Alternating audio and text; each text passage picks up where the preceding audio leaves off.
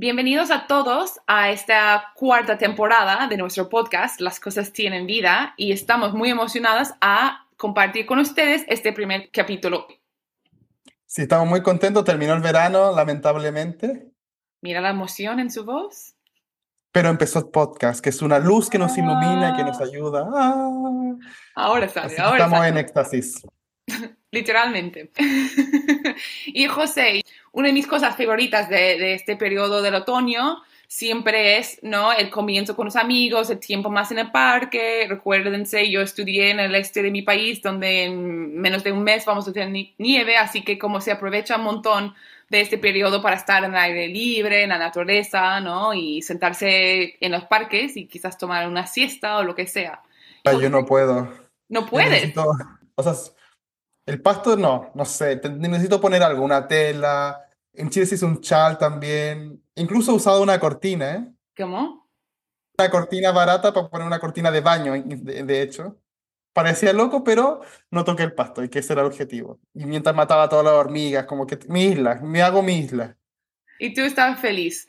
¿Qué tiene que ver esto con el objeto de hoy? Tú me has ayudado porque yo, bueno, no sabía exactamente a dónde íbamos, pero cuando tú hablabas de la cortina y de las telas que tú necesitas para poner encima del pasto, nos ayuda con el objeto de hoy porque vamos a hablar de un cuadro que es de la éxtasis de María Magdalena del siglo XVIII, hecho por la Escuela Cusqueña, aunque sea an- anónimo, en la colección Barbosa Stern. Así que, bienvenidos a... Las cosas tienen vida. Este es un podcast en el cual hablamos sobre las vidas de un objeto histórico con la investigadora que lo estudia. Y hoy tenemos la fortuna de hablar sobre este cuadro con Rosario Granado Salinas, quien es curadora asociada titulada Marilyn Toma Art of Spanish Americas en el Museo de Arte Blanton en Texas. Es doctora en Historia del Arte de la Universidad de Harvard, donde estudió el culto de Nuestra Señora de los Remedios en México. Sus trabajos se enfocan en la construcción social de la divinidad en las obras del arte y las múltiples formas en que esas obras generaban devoción. Por lo cual, como curadora y historiadora del arte, nos va a brindar una conversación interesante sobre este cuadro de la Magdalena. Bienvenida, Rosario. Bienvenida. Un placer estar aquí con ustedes. Pues siempre, Rosario, empezamos con una descripción del objeto para los que no puedan ver ¿no? el objeto magnífico que has elegido eh, en directo. Y por eso, ¿cómo describirías tú esta Magdalena? Mira, déjame empezar diciendo que la descripción creo que es un ejercicio fundamental de interpretación, como decía Michael Baxandall. Entonces, creo que todo mundo tendríamos que empezar siempre siendo conscientes de qué es lo que estamos viendo. Y eso es de lo que se trata el ejercicio descriptivo. Entonces, esta Magdalena, lo primero que se ve son los rojos. Rojos en los mantos de unos ángeles que están cargando a una mujer vestida de rojo que está colocada sobre el piso, sobre un, un petate, ¿no? Entonces es muy lindo el contraste entre, entre ese cuerpo lánguido que están cargando unos ángeles y eh, la, una, un manto como cafecito que está cubriendo sus piernas y en el que solo sobresale el piecito encima de este como piso de petate, ¿no? Este grupo de tres figuras, dos ángeles y la mujer lánguida, están en un como bosque, ¿no? Hay, muchos tonos de rojos, en unos pájaros arriba, en unos florecitas abajo, en unos ángeles que están tocando música, cuatro angelitos que están en el extremo izquierdo. Hay una casita roja justo abajo de estos angelitos músicos. Y todo esto está de una manera, ¿no? Las tres figuras principales, los dos ángeles y la, y la, y la mujer, están enmarcados por un velo transparente. Entonces, ese yo creo que es el, el, elemento más importante porque este velo está apenas dibujado con una serie de pinceladas muy pequeñas, pero que delimitan esta, esta como ventana dentro de la ventana, ¿no? O sea, si el cuadro lo asumimos como una, una ventana a otro mundo, este velo está sostenido entre unas ramas, ¿no? Donde están los pajaritos rojos de los que hablaba yo hace un minuto. Y entonces es, es simplemente mágico, porque estás creando un espacio dentro de este espacio a través de algo que está, pero que no está. Es un velo que no está pintado, o sea, no, no hay un óleo encima de esta imagen, sino solo se ve por esta muy sutil línea de, de, de, pequeñas pinceladas que representan el borde de encaje de este velo. Entonces, me parece que es una pieza absolutamente hermosa por esa capacidad de descubrir al intentar cubrir. Es una referencia totalmente física a través de, una representación textil. Me encantó como la descripción, o sea, como das perfectamente como con los, con los detalles y una pregunta que tiene que ver con la figura central, ¿cierto? Para todos aquellos herejes, ¿quién es esta Magdalena y qué representaba esta Magdalena en el siglo XVIII? Mira, la Magdalena, según el Evangelio, era una pecadora, ¿no? Eh, no se dice otra cosa más que era una pecadora. La gente ha asumido que es una prostituta y es, por tanto, un símbolo de redención, ¿no? Porque es una mujer que habiendo usado su cuerpo para cosas no santas, ¿no? No, no sagradas, a través de su conversión y de sus conversaciones con Cristo, según el Evangelio, se convierte en un ser espiritual. Entonces, lo que estamos viendo en la pintura es el momento donde esa espiritualidad está encarnada en el cuerpo lánguido. Entonces, esa languidez representa, y la presencia de los ángeles, pues, ¿no? Representa esa transformación de, de esa mujer que era todo cuerpo y ahora es toda alma, todo, toda espíritu. ¿no? Eh, eso es lo que representa esa, esa languidez del, del cuerpo. Eh, la, la, leyenda dorada, ¿no? Esta, este grupo de mm, leyendas sobre personajes sagrados o eh, considerados como santos, que fue muy popular, digamos, era como el cómic del siglo XII, contaba ya muchas otras historias de la Magdalena, ¿no? Contaba que después de que murió Cristo se fue a Francia, un poco como el resto de los apóstoles, a evangelizar, ¿no? A hablar de que Cristo había llegado, de que ya estábamos salvos, de que bla, bla, bla. Entonces ella lo que hizo eh, se transformó en este personaje que no solo hablaba de Cristo, sino que a través de su ejemplo, pues predicaba, ¿no? La, esta nueva era, digamos, ¿no? Entonces, lo que la leyenda dorada decía es que ella había decidido vivir sola en el desierto, ¿no? desierto de Francia, lo cual es como una contradicción, ¿no? Pero lo, que implicaba es que vivía una vida de, de mm, como, como, eh, como eremita, ¿no? Como refugiada en soledad pues oyendo música celestial, que es la que está representada también en la pintura, y dice la leyenda ahí incluida en este, en este libro, que era tal su nivel de, de oración que los ángeles llegaban a darle de comer todos los días y la transportaban al cielo, ¿no? Entonces, eso es exactamente lo que estamos viendo en la, en la imagen. Por eso se llama el éxtasis de María Magdalena, ¿no? Porque entonces es este personaje que está mm, siendo transportado por ángeles y así es como se alimenta, ¿no? Su, su cuerpo y su alma se convierten en uno y este es el momento, ¿no? Donde, donde está, pues eso, reconciliándose con, con toda la, su espíritu, pues, ¿no? ¿Hay una intuición tuya de por qué nuestro artista eligió este formato de representar eh, la Magdalena? Mira, por lo que pude identificar, esta es una imagen que se hizo seguramente en 1720 por ahí, que inventó Rubens en los Países Bajos, ¿no? Y es una imagen que fue copiada por, por uno de sus alumnos en un dibujo y seguramente luego fue convertida en un grabado que fue el que viajó por muchas partes. Entonces, esta es una imagen que encontré, fue copiada por Luisa Roldán, la famosa Roldana sevillana, ¿no? Que te resuena a ti por razones obvias, Kate, ¿no? La única mujer eh, aceptada como escultora de corte y también fue copiada como imagen por una artista también nacida en Sevilla, pero activa en Portugal, que se llama Josefa de Óbidos.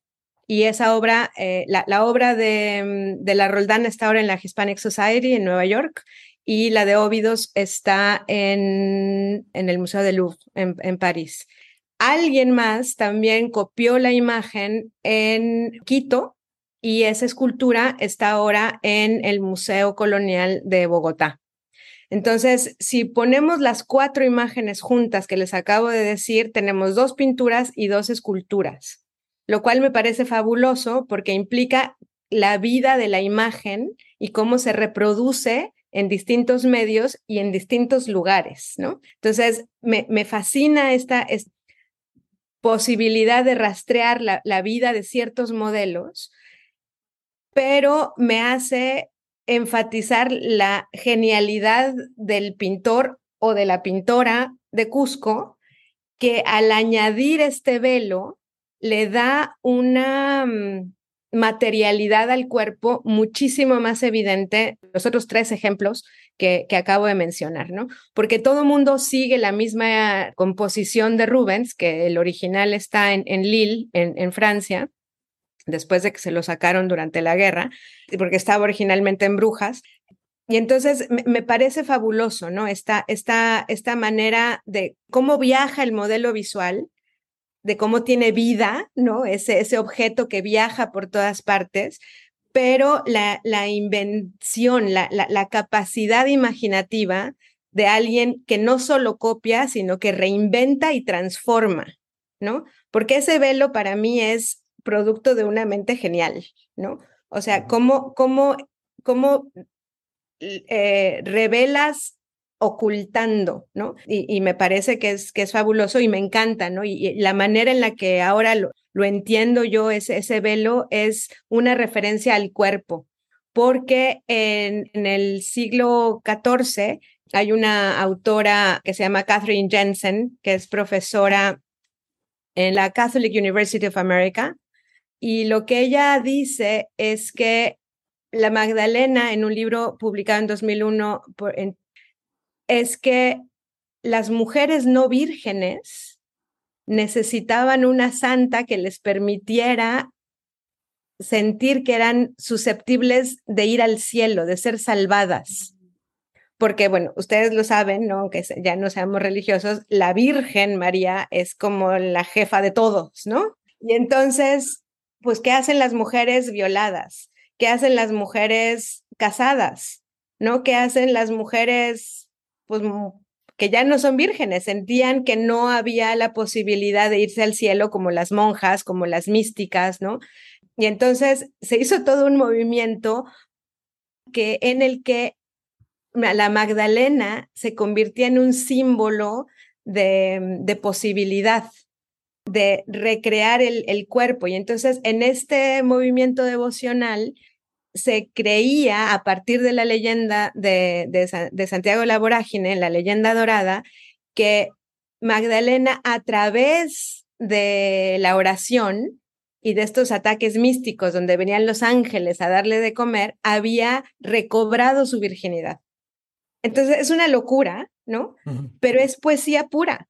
O sea, es, es, es la capacidad de, de, de cómo un velo tan mínimo, que es el imen, se convierte en una posibilidad de salvación, ¿no? Y entonces lo que este velo hace, yo creo que es una alusión muy velada al cuerpo femenino. Es una mm. exaltación, una celebración del cuerpo femenino.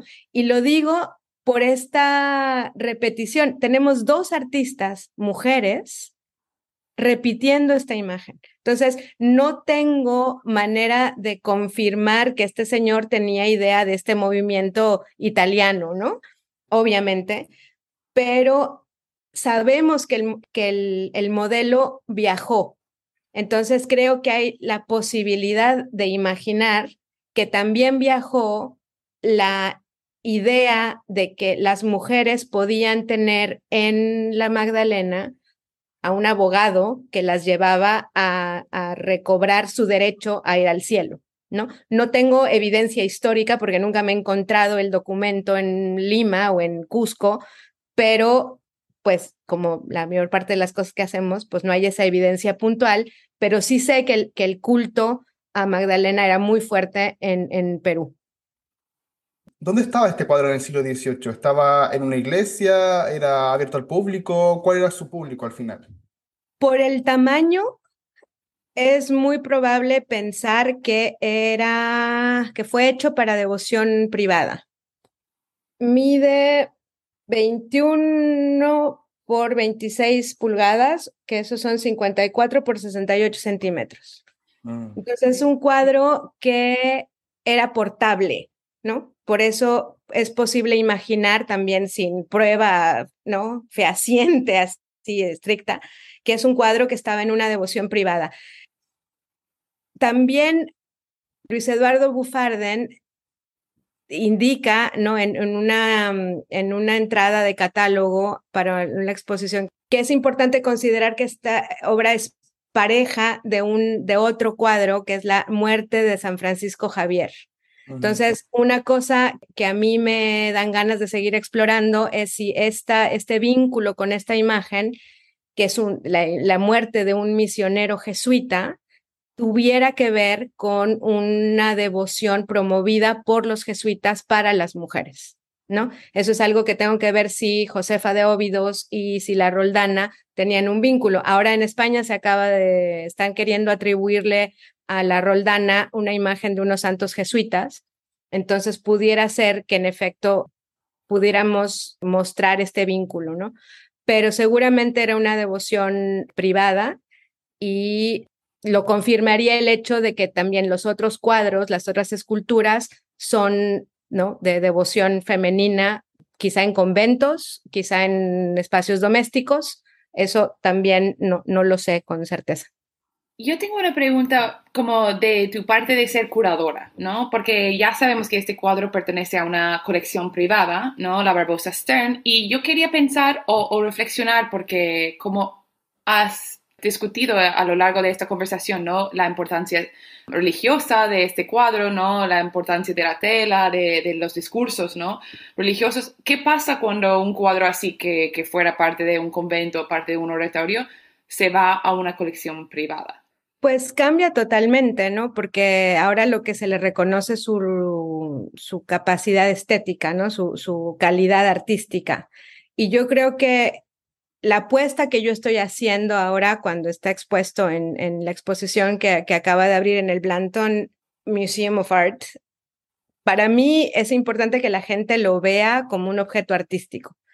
Entonces, yo cuento esta historia, ¿no? Esta hipótesis que tengo sobre, sobre la corporeidad aludida en el cuadro, pero a mí lo que me importa es que la gente vea la magistralidad del velo, ¿no? De lo que implica el velo y pues no es mi papel ni me interés que la gente reconozca a esta mujer como un símbolo de renovación o de agencia femenina, ¿no?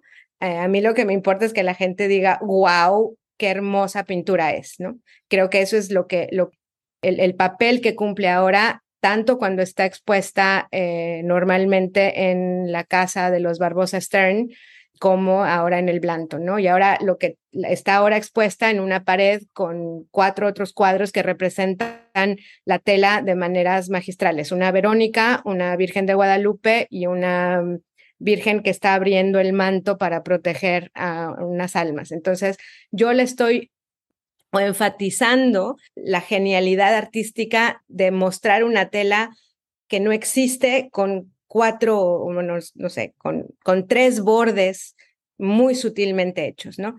Creo que quitarle un poco, no, no es que quiera quitarle el contenido religioso, pero sí quiero guiar la mirada a poderla admirar como un objeto artístico y con ello me refiero a un objeto hermoso, ¿no? Reconocer su, su contenido mm, estético, ¿no? en el sentido más filosófico posible, pues, ¿no? De una interpretación humana, ¿no? No nada más de que sea bonita, sino, sino estético en el sentido más lleno que pueda tener esa, esa palabra, ¿no? Y bueno, ¿cómo, ¿cómo podemos ver esta Magdalena? Pues mira, ahora, justo ahora, la puedes ver en la sala de exposiciones temporales en el Blanton Museum of Art. Estoy muy feliz de que es una de las piezas, eh, parte de la exposición Painted Cloth, Fashion and Ritual in Colonial Latin America. Es una exposición que acaba de abrir el 14 de agosto y estará abierta hasta el 8 de enero de 2003. Pero bueno, cuando no está aquí con nosotros eh, y no está viajando a otras partes, porque es una obra muy famosa, está en la colección Barbosa Stern en Lima. Entonces, hay que llamar, hay que hacer cita y uno puede ir a verla y maravillarse con ella, entre otras mil otras cosas hermosas que tienen en la colección de ellos. Y ahora viene, porque sabemos que tú escuchas el podcast, pero ahora viene la pregunta trampa. Si pudieras preguntar algo en concreto a esta pintura, a esta tela de la Magdalena, y te contestaría, ¿qué sería? ¿Quién te hizo? ¿Y por qué te hizo? Fue Dios. No. sí, yo creo que, pues sí, es quién. Yo creo que es la eterna pregunta en el arte andino, ¿no? Es que no sabemos tan poco sobre los productores. Entonces, bueno, para terminar esta entrevista, queríamos saber un poco si nos puede entregar algún documento o textos para profundizar, para que nuestro público pueda leer. Bueno, mi primera recomendación es un catálogo que acaba de, salir al público. Es un catálogo de la colección Barbosa Stern, realizado por Julia McHugh y Aldo Barbosa, que la única manera de conseguirlo es que tienen que ir a la colección Barbosa en Lima y es parte de la visita. Entonces es realmente una invitación a que vayan a ver la exposición, la, la colección en situ. Y la otra es un anuncio de mi propio trabajo, que no me gusta mucho hacer eso, pero es un, lo que les acabo de contar, está mm, incluido en un ensayo del catálogo de la exposición de Painted Cloth, Fashion and Ritual en Colonia Latinoamérica, que también tiene un texto de Julia. Y ese es un catálogo, el mío, que pueden conseguir en la página de UT Press, porque está publicado por uno de los sellos eh, colaterales, digamos, de la Universidad de Texas. Entonces, esos son los dos. Una es una invitación a, que vayan a ver la, colección Barbosa en, Lima y la otra es que compren el libro que acabamos de publicar eh, en relación a, Painted Cloth y ya se imaginarán que hay muchísimos otros ejemplos de, este tipo de, de, pintura que, que, representa todo tipo de textiles. Perfecto. José, tenemos que viajar. ¿Ya estás listo? Sí, podemos viajar. Bueno, muchas gracias, Rosario. Muchas gracias. Muchísimas gracias a ustedes. Kate, ¿qué hemos aprendido hoy? Bueno, en este primer episodio de la temporada hemos aprendido un montón y seguramente seguiremos aprendiendo mucho. Pero lo que más me destacó, o, o quizás lo que, lo que quiero enfocarme ahora, es esta idea de que hubo una representación de Rubens, de María Magdalena, que como Rosario nos dijo, que tiene múltiples representaciones ¿no? en, muchas partes del mundo, tanto en escultura como en grabados y luego como, como lo tenemos en pintura en el Cusco. Y esto me parece súper interesante primero de pensar en cómo vuela o cómo se mueve una imagen, ¿no? Pero también de que en cada una de esas aportaciones, como ella nos dijo, cada uno de los artistas hizo una innovación o una invención, hizo algo nuevo para, para destacar ¿no? esta imagen para su, su audiencia. Y eso me parece súper, súper llamativo. Y es interesante porque en general nosotros pensamos comúnmente de que Latinoamérica o las sociedades occidentales copian. Europa copian, somos todos unos copiones y en verdad no es solo copia, sino que es creación. ¿Cierto? Es adaptación, es traducción a un contexto cultural distinto, ¿cierto? O sea, no somos copiones, sino que somos adaptadores. Y muchas gracias por haber escuchado este episodio. Esperemos que todos estén tirados ahí con su manta como en éxtasis como Magdalena escuchando este podcast en el pasto. Disfrutando del comienzo del nuevo cuatrimestre Y Ujú. que si alguien quiere ver el cuadro y no se puede ir a Texas, se puede verlo en nuestro Instagram. ¿Las cosas tienen vida? Y para más novedades, se puede ver nuestro Twitter. ¿Cosas tienen vida? Y les esperamos en el próximo episodio. Hasta luego. Hasta luego.